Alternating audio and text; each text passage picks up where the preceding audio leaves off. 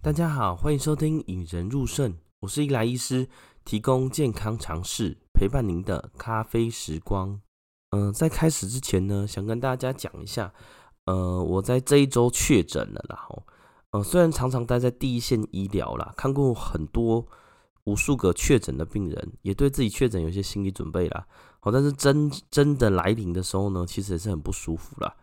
而现在呢，其实我是在确诊隔离的时候录音的啦，哦，所以假如声音有点怪怪的呢，请大家多多包涵呢。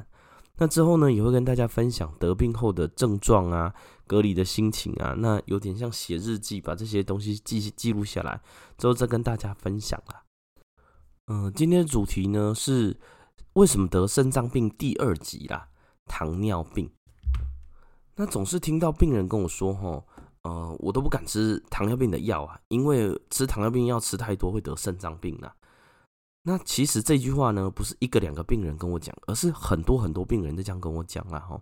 但是其实呢，这个观念是错误的。肾脏不好呢，并不是吃糖尿病药害的啦，而是糖尿病本身这个疾病所害的啦。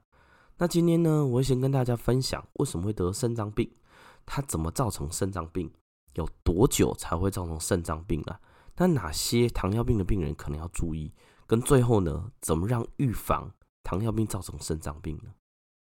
那第一个呢，我们为什么糖尿病会造成肾脏病呢？那我用一个很简单的理论来跟大家说啦，我把它称呼为糖水理论。我当然，呃，里面的会很复杂，但是用简单的方法让大家理解啦。呃，大家都呃泡过咖啡嘛？咖啡有滤滤纸嘛？吼。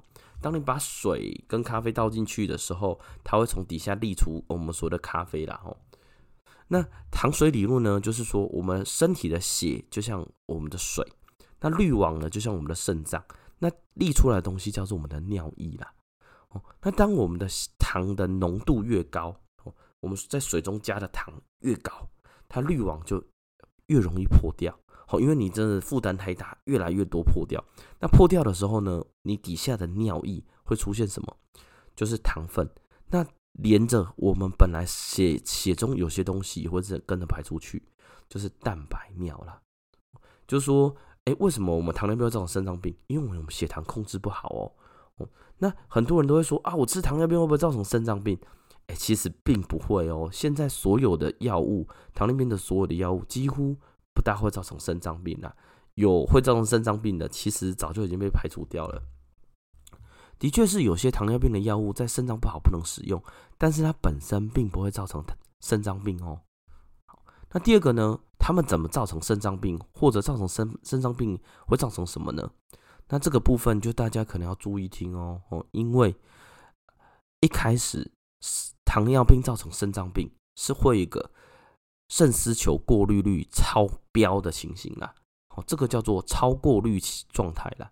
好，就是说，哎，一开始我们糖尿病初期，你会发现，哎，你的肾丝球过滤率就渐渐，哎，大于一百四，哎，好，之前我们有跟大家分享过，哎，肾丝球过滤率是指你现在肾脏的功能。那现在肾脏功能，我们不是说一百二、一百三，大概一点就满分啊，你会大于一百四，哎，会到非常非常高，这个叫做超过滤状态啦，哦。因为一开始我们的肾肾脏为了维持把这些糖分统统排掉，会开启一个超过滤状态。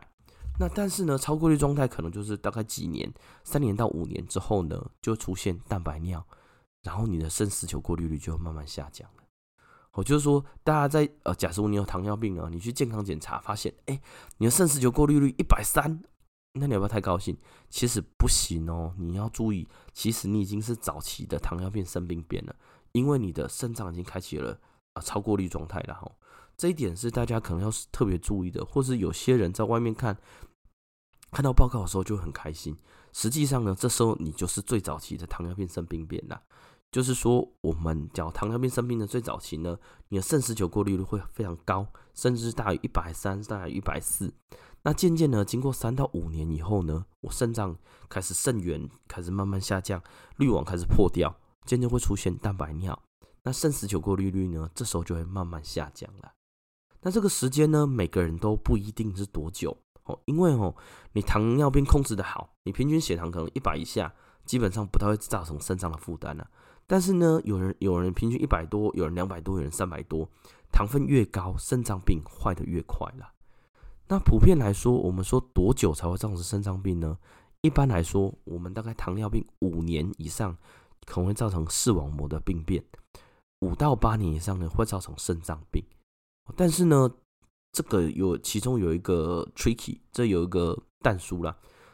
很多人呢，大部分的人没办法在自己得糖尿病的时候第一时间发现，因为大家我们得糖尿病大概都是这样，哎，我不小心有三高，哎，三多，吃多喝多尿多，才发现说，哎，我糖尿病，哎，怎么会三多？我才去检查，已经得糖尿病。实际上，你血糖过高，或许已经好几个月，甚至好几年了啦。就是说，假如说你得糖尿病以后呢，尽量每年呢都需要做眼睛的检查，每年呢都都需要做肾脏。抽血、肾脏功能的检查跟蛋白尿的检查。那这个时候呢，为什么得糖尿病？这里就会想说，哎，那我糖尿病我需要哪些要特别注意自己肾脏有没有问题？好，那我大概提供五个啦，好，但让大家知道的。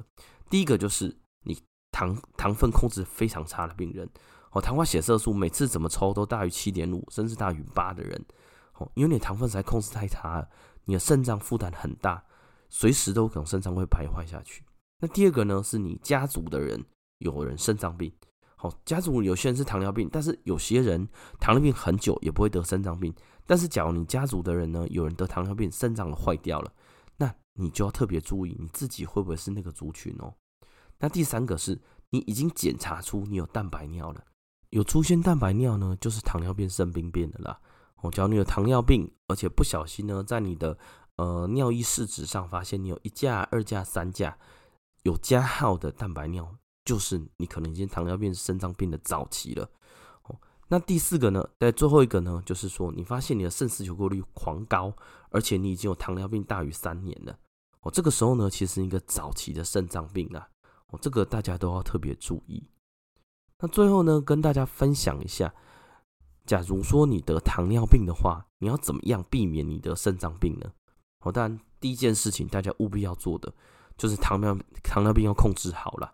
糖尿病控制好，控制越好呢，现在有糖化血色素越低呢，例如说小于六，甚至六点五以下，那你肾脏病发生机会就会越低了。哦，所以无论如何呢，糖尿病一定要控制好。